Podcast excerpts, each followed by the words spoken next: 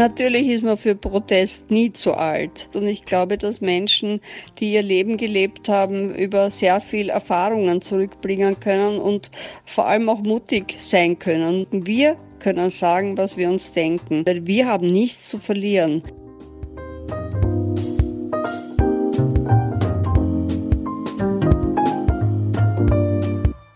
Hallo und herzlich willkommen im Sinneswandel Podcast. Mein Name ist Marilena Behrens und ich freue mich, euch in der heutigen Episode zu begrüßen. Werbung. Der Partner unserer heutigen Episode ist Otto, die ihre Warenrücksendungen auf Tüten aus wildem Plastik umstellen wollen. Dafür arbeiten sie mit dem Hamburger Startup Wild Plastic zusammen. Wildes Plastik, das sind Kunststoffe, die wir zusammen mit zertifizierten Organisationen aus der Umwelt sammeln und in Ländern ohne eigene Recyclingstrukturen dafür sorgen, dass es eben gar nicht erst dort landet. Wenn wir es schaffen, die Wertstoffe zurück in den Produktionskreislauf zu bringen, dann ersetzen wir gleichzeitig die Herstellung von neuem Plastik und reduzieren die Abhängigkeit der CO2-intensiven fossilen Herstellung. So Mitgründer Christian Siegmund. Gemeinsam sorgen Wild Plastic und Otto dafür, dass wir Systeme und Recyclingkreisläufe neu denken. Werbung Ende. Am 27. Dezember 2019 veröffentlicht der WDR ein Video auf Facebook. Darin zu sehen, der Kinderchor des Senders, der eine umgeschriebene Variante des Kinderliedklassikers Meine Oma fährt im Hühnerstall Motorrad trällert. Nur anstelle der Originalzeilen singen die Kinder meine Oma fährt im SUV beim Arzt vor. Sie überfährt dabei zwei Opis im Rollator. Meine Oma ist eine alte Umweltsau. Was eigentlich als Satire gedacht war, löst unerwartet einen mächtigen Shitstorm aus, der nun über den Sender hinwegfegt. Selbst der nordrhein-westfälische Ministerpräsident Armin Laschet twittert einen Tag darauf Die Debatte um den besten Klimaschutz wird von manchen immer mehr zum Generationenkonflikt eskaliert. Der WDR habe mit dem Lied Grenzen des Stils und des Respekts gegenüber Älteren überschritten. Jung gegen alt zu instrumentalisieren sei nicht akzeptabel, so Laschet. Andere Twitter-NutzerInnen hingegen nehmen den Kinderchor in Schutz, merken an, dass in einem Satirevideo nicht Umweltsau gesagt werden dürfe, zugleich im Parlament verwendet dort jemand das N-Wort, ungestraft davonkomme. Es entfacht ein sich selbst verstärkendes Twitter-Bashing, in dem einerseits der Boomer-Generation, also jenen, die während des Babybooms in den 50er und 60er Jahren geboren wurden, vorgeworfen wird, keinen Spaß zu verstehen, und andererseits wird den jüngeren Generationen Y und Z Undankbarkeit und mangelnder Respekt vor ihren Großeltern zur Kritik gemacht. Es dauert nicht lange, bis der WDR das Video löscht und eine Sondersendung zur Klarstellung ankündigt, in der sich sogar WDR-Intendant Tomburo zu Wort meldet. Das Video sei ein Fehler gewesen, für das er sich ohne Wenn und Aber entschuldige, so Buro. Mit der Entscheidung, das Video zu löschen, habe man lediglich die Reaktion empörter Seniorinnen und Enkelkinder berücksichtigt, die zahlreich beim WDR angerufen hätten. Das missglückte Satirevideo des Westdeutschen Rundfunks ist nur ein Beispiel für die angespannte Lage, wenn es um die Frage geht, wer eigentlich schuld ist am Klimawandel.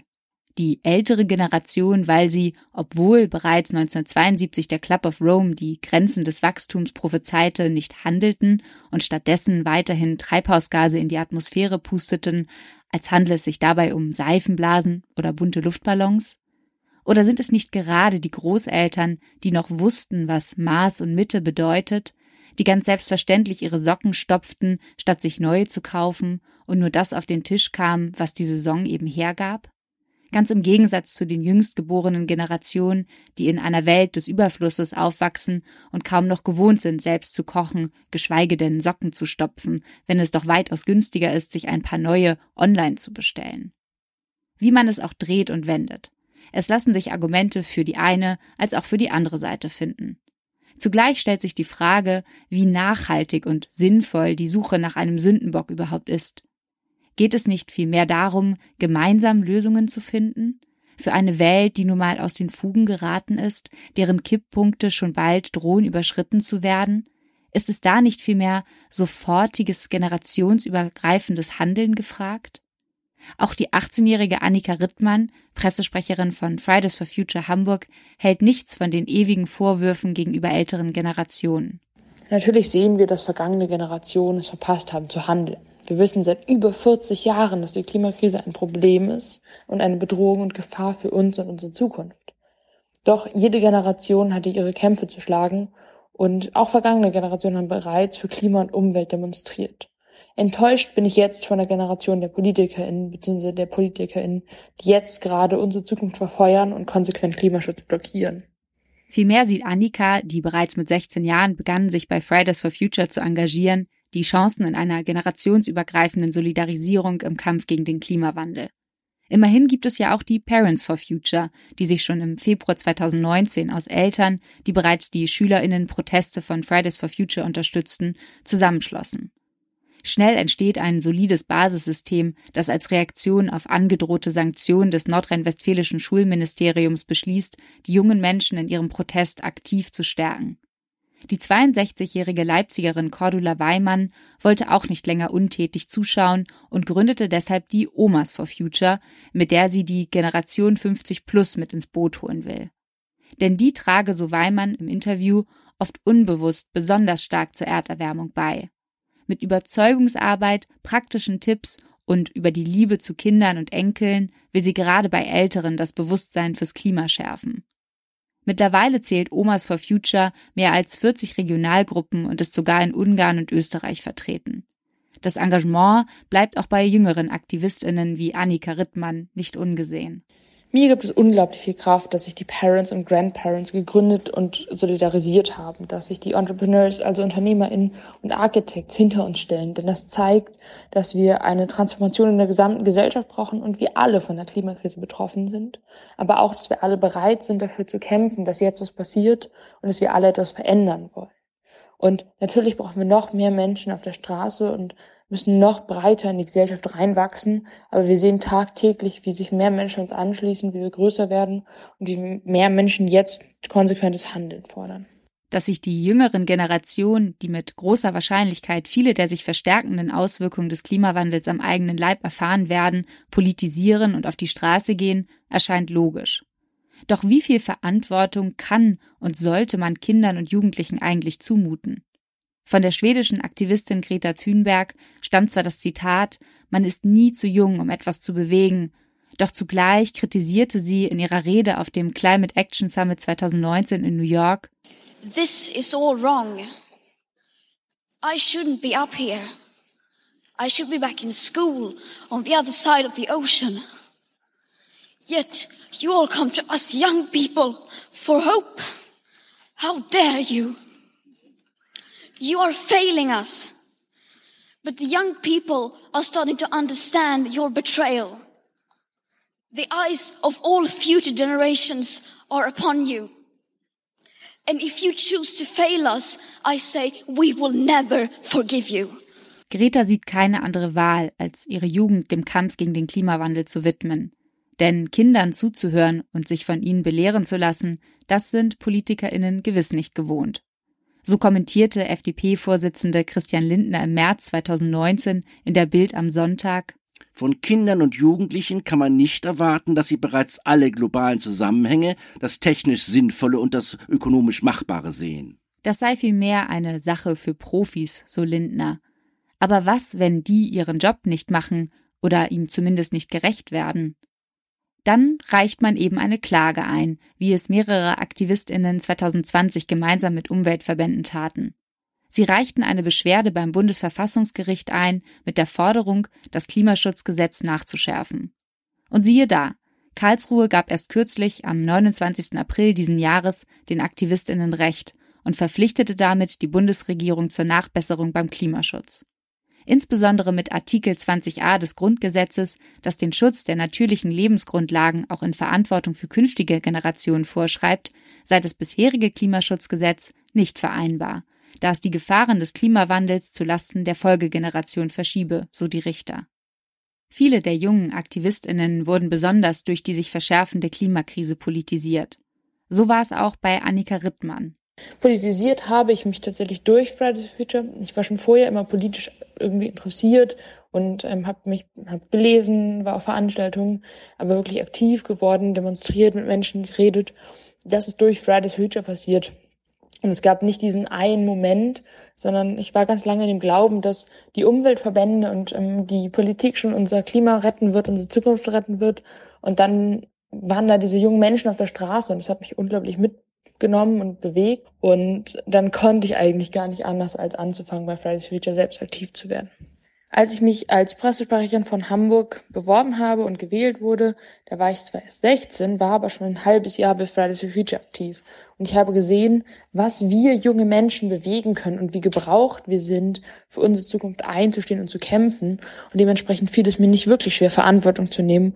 Selbstwirksamkeit und die Hoffnung, etwas bewegen zu können, gepaart mit der Einsicht, dass einem diese Aufgabe vermutlich niemand abnehmen wird, so ähnlich ging es auch der heute 73-jährigen Wienerin Monika Salzer, Mitgründerin der Sozialinitiative Omas gegen Rechts, die sich für den Erhalt einer demokratischen, freien Gesellschaft stark macht.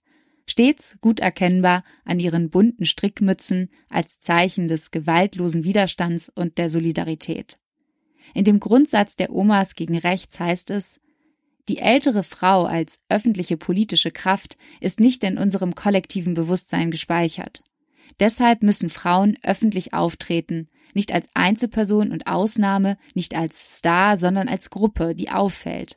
Heraustreten aus der eigenen Small World und eine gemeinsame starke Stimme für die Zukunft aller Kinder und Enkelkinder bilden, ist die Herausforderung der Stunde. Denn vielleicht werden sie uns eines Tages fragen, was habt ihr getan? Bis Monika Salzer in Pension ging, arbeitet sie als evangelische Pfarrerin und Psychotherapeutin. Mit der Gründung von Omas gegen Rechts, zunächst als Plattform auf Facebook, wollte sie vor allem ein Zeichen setzen und Menschen jeden Alters ermutigen, auf die Straße zu gehen und die Stimme zu erheben. Ich habe im November 2017 die Omas gegen Rechts gegründet, weil eine neue schwarz-blaue Regierung im Anmarsch war und äh, ich äh, der Meinung war, dass es unerträglich ist, noch einmal eine derartig rechtskonservative Regierung an der Macht zu sehen. Ja, ich war in Pension und viele Omas sind in Pension oder Rente und äh, haben den Tag über manchmal auch viel zu tun, weil sie Enkelkinder haben. Aber wir haben trotz allem viel Zeit, viel mehr Zeit als berufstätige junge Frauen und äh, viel mehr Zeit als Schülerinnen und Studentinnen. Wir sind eigentlich die Generation, die Zeit hat und äh, unser politisches Bewusstsein ist eben in den 68er Jahren gewachsen und gebildet worden und deshalb war es uns klar, dass wir auch im Alter aktiv sein können und auch eine politische Stimme haben. Und einer der ersten Slogans, die ich erfunden habe, war Alt sein heißt nicht stumm sein. Mittlerweile versammeln sich die Omas gegen Rechts nicht nur auf Österreichs Straßen, sondern sind auch mit über 70 Ortsgruppen in Deutschland aktiv. Selbst die BBC berichtete über die mutigen Grannies Against the Right, die nicht selten Angriffe von Rechten in Kauf nehmen müssen. Monika Salzer allerdings lässt sich davon keineswegs entmutigen. Sie war schon immer politisch aktiv, ist im Widerstand, seitdem sie denken kann, wie sie selbst sagt. Ich glaube, alle Menschen, die 1948 geboren sind, hatten ein sogenanntes politisches Elternhaus, weil der Zweite Weltkrieg war drei Jahre zuvor zu Ende und die Nachwehen hat meine ganze Generation extrem gespürt. Es war, ähm, die, es waren die Geschichten vom Krieg, es war die Traumatisierung der Eltern natürlich, auch der Großeltern. Äh, wir haben Geschichten vom Krieg gehört, aber auch, äh, wie sie den Krieg irgendwie gemeistert haben. Und meine Eltern haben dann vor allem vorausgeblickt in die Zukunft. Es war alles von einem Aufschwung geprägt und von im Grunde einem positiven Gefühl, weil äh, die Belastung so schrecklich war, dass jetzt die neue Zeit angebrochen ist.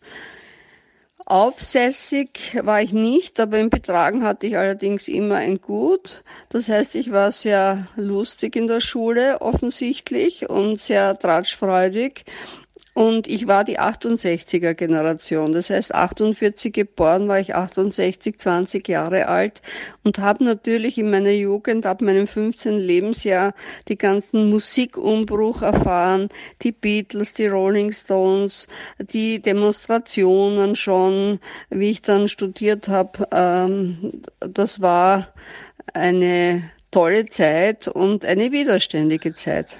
Wie die junge Fridays for Future Aktivistin Annika Rittmann sagt, jede Generation hat ihre Kämpfe zu schlagen. Und die Errungenschaften früherer Generationen zu ignorieren, nicht auf ihre Erfahrungen zurückzugreifen, wäre nicht nur ignorant, sondern auch strategisch fatal. Jede soziale Bewegung hat ihre Historie.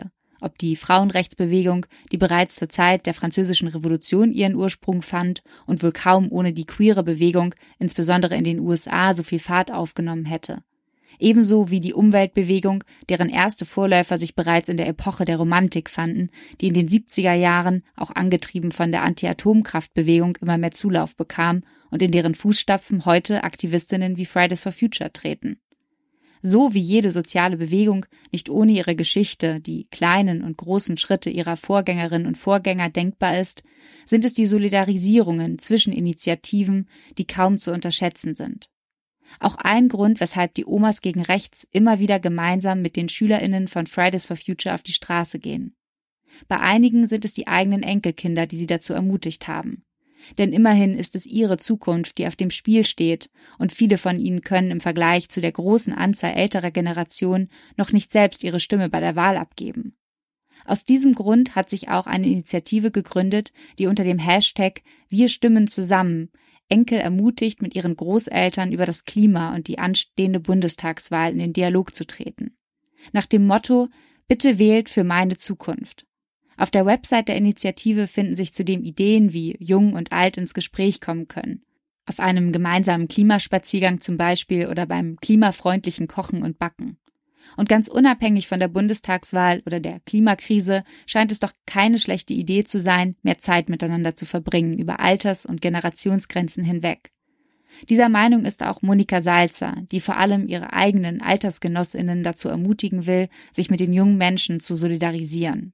Natürlich ist man für Protest nie zu alt. Es gibt kein Alter für Protest und ich glaube, dass Menschen, die ihr Leben gelebt haben, über sehr viel Erfahrungen zurückbringen können und vor allem auch mutig sein können. Mutiger als junge Menschen, die noch ein Berufsleben vor sich haben, die sich binden müssen, die Risiken eingehen, die nicht einfach in der Zeitung äh, ein Interview machen können, wo sie sagen, was sie sich denken. Wir können sagen, was wir uns denken. Also Aktivismus kennt kein Alter, ganz im Gegenteil. Ich würde die ältere Generation auffordern, auf die Straße zu gehen und sich zu Wort zu melden, weil wir haben nichts zu verlieren. Und wir sind verantwortlich für die kommenden Generationen. Wir sind als Großeltern, haben erfahren, dass die Erlebnisse unserer Großeltern, unserer Eltern, unserer eigenen, jetzt haben wir Kinder und Enkelkinder. Das heißt, wir blicken fünf Generationen zurück und nach vor und wir sind wissende Frauen im Fall der Omas und äh, politisch erfahren und haben die Solidarität der Generationen selbstverständlich auch als junge Menschen, aber jetzt als ältere Menschen ist uns das auch ein ganz großes Anliegen. Die Solidarität der Generationen ist uns deshalb ein ganz großes Anliegen.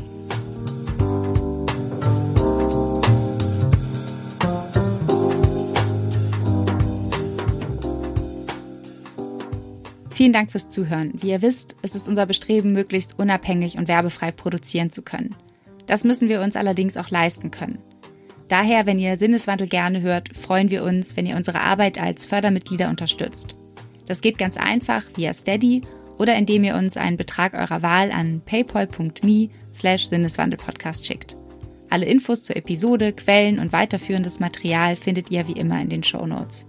Mein Name ist Marilena Behrens. Ich bedanke mich bei euch fürs Zuhören und sage bis bald im Sinneswandel-Podcast.